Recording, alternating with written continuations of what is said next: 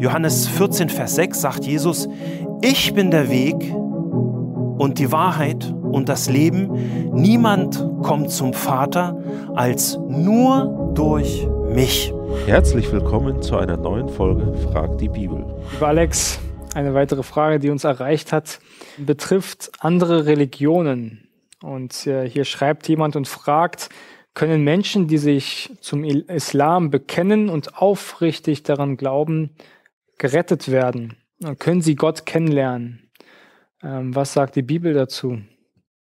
Ja, ähm, es ist schön, dass du das gleich sagst, nicht bloß Islam, sondern andere, äh, andere Religionen, weil äh, das Problem, was wir hier in dieser Frage haben, gilt nicht nur für den Islam, das gilt genauso für den Hinduismus, das gilt genauso für den Katholizismus, für den Zeugen Jehovas. Du kannst da einsetzen, was du willst. Atheismus. Atheismus natürlich auch. Dingen, ja. ähm, die Frage ist einfach, auf welcher Grundlage soll denn, äh, sollen diese Menschen denn gerettet werden, die, die diesen vermeintlichen Glauben haben?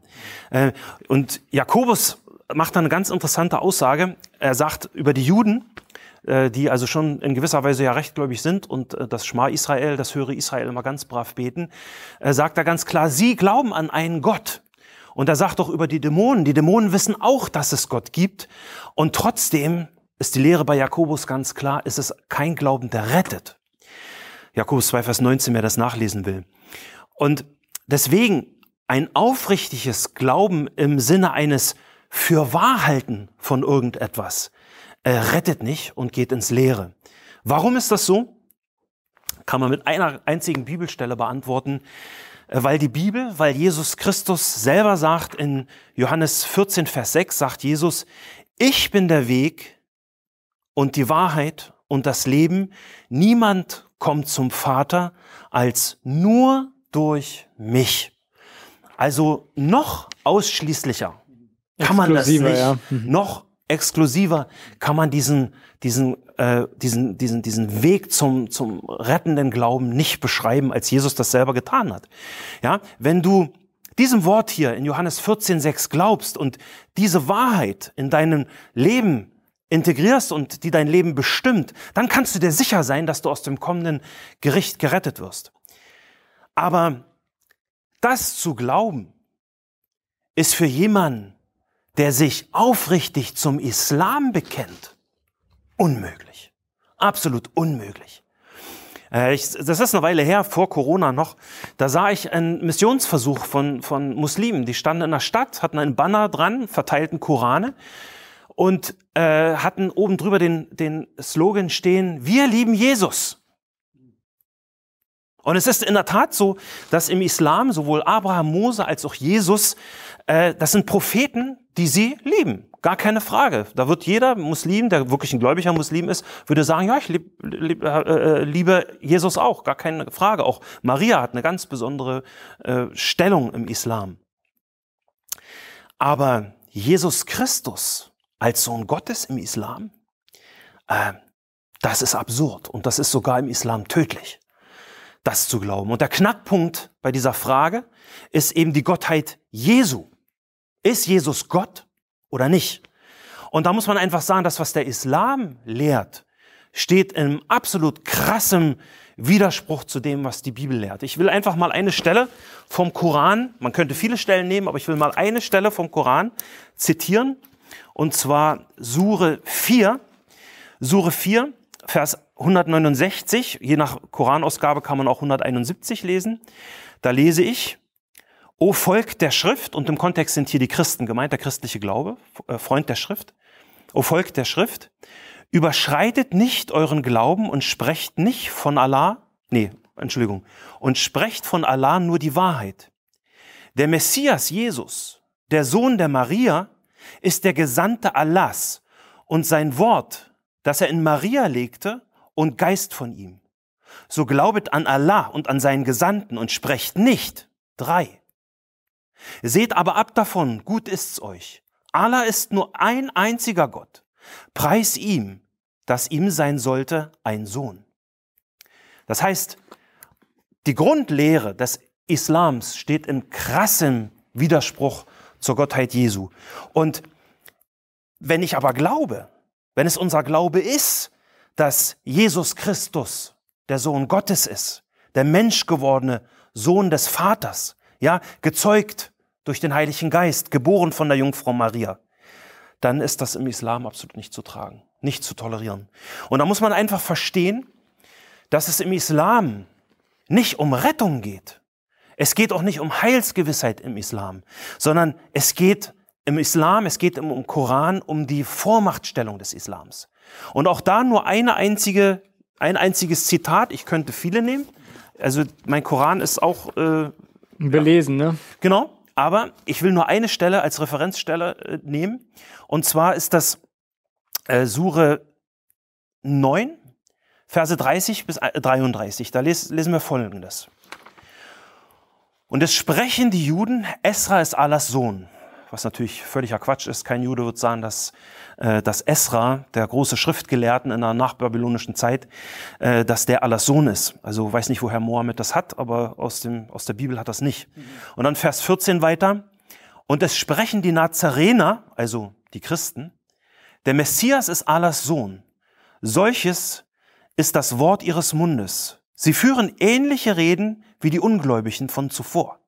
Allah schlage sie tot. Wie sind sie verstandlos?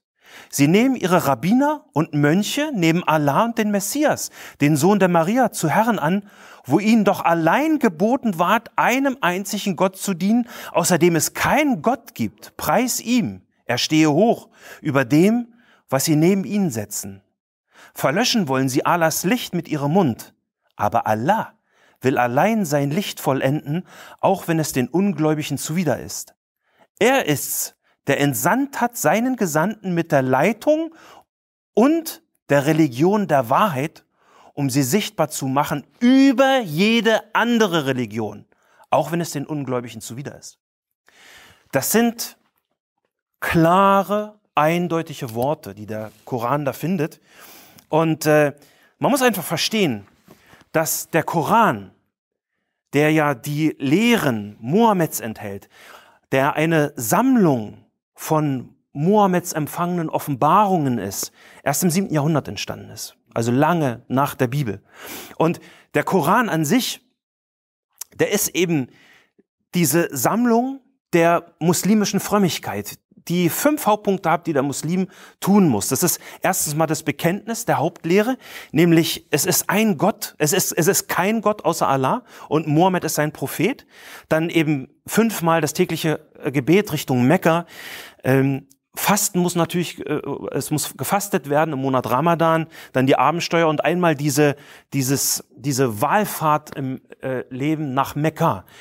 Und da wird ganz klar, der Islam ist eine Werksgerechtigkeit. Du musst etwas tun, um gerettet zu werden. Aber das Problem ist, selbst wenn du alles tust, was der Islam vorschreibt, dann kennt der Islam trotzdem keine Heilsgewissheit.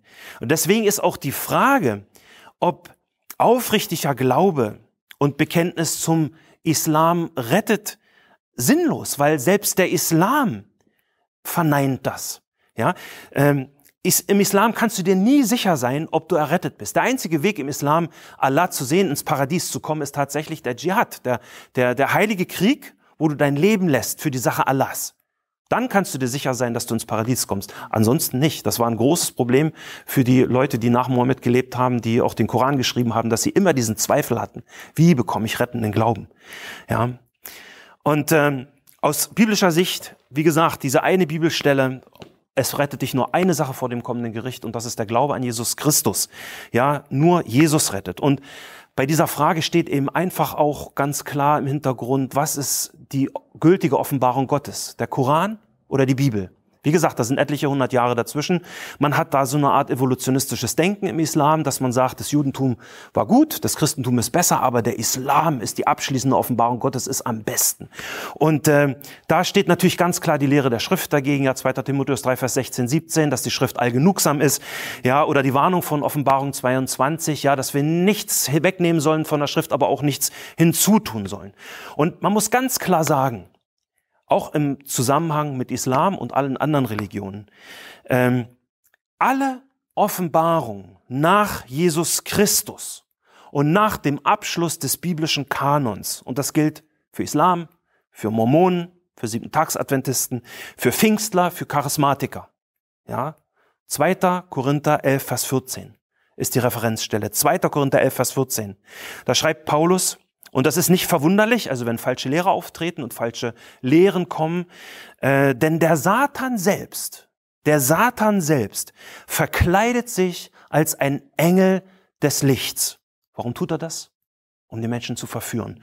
Und das gilt im Übrigen auch für Mohammed, der ja seine Vision, seine Berufung bekommen hat durch eine vermeintliche Engelsbegegnung. Wäre Mohammed Christ gewesen, hätte Mohammed die Bibel gelesen, hätte er zweiten Korintherbrief kennen können und hätte gesagt, stopp, stopp, das kann der Teufel sein. Und ja, im Islam, gerade im Islam sehen wir ganz deutlich, dass das eine Religion des Antichristen ist, gar keine Frage. Aber eine Sache noch vielleicht, die ich sagen will. Wir dürfen uns immer sicher sein, wenn solche Fragen kommen, auch mit Leuten, weil es sogar um die Aufrichtigkeit geht, meinen Sie es ehrlich, dass Gott erstmal ein Gott ist, der die Suchenden sieht und ihnen noch antwortet. Und interessanterweise ist gerade die letzten Jahre, wo viele ähm, äh, islamisch gläubige Menschen äh, nach Deutschland gekommen sind, hören wir immer wieder Berichte davon, dass Muslime Träume hatten, wo sie Visionen hatten, wo ihnen gesagt wurde, geh mal dort und dorthin und dort wird dir geholfen. Und dann gehen sie dahin und kriegen eine Bibel und kommen zum lebendigen Glauben mit dem Preis, dass sie dann sofort auch fliehen müssen, weil sie sonst äh, umgebracht werden. Also solche Berichte gibt es. Gott redet auch zu suchenden Menschen und wir müssen wissen, dass Gott einfach ein gerechter Richter ist. Äh, Lukas 12, Vers 48 ist diese Referenzstelle, ja.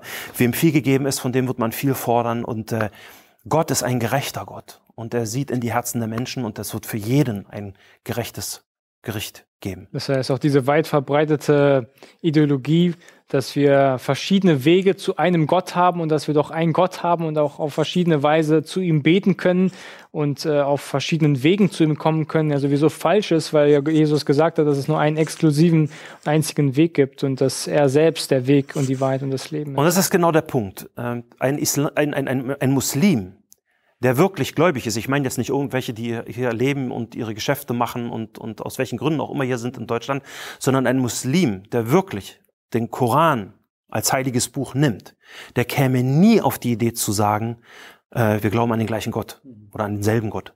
Ja, absolut. Äh, nicht vorstellbar. Weil ein Muslim ist klar, Allah und der biblische Gott und Jesus Christus sind zwei ganz unterschiedliche Dinge.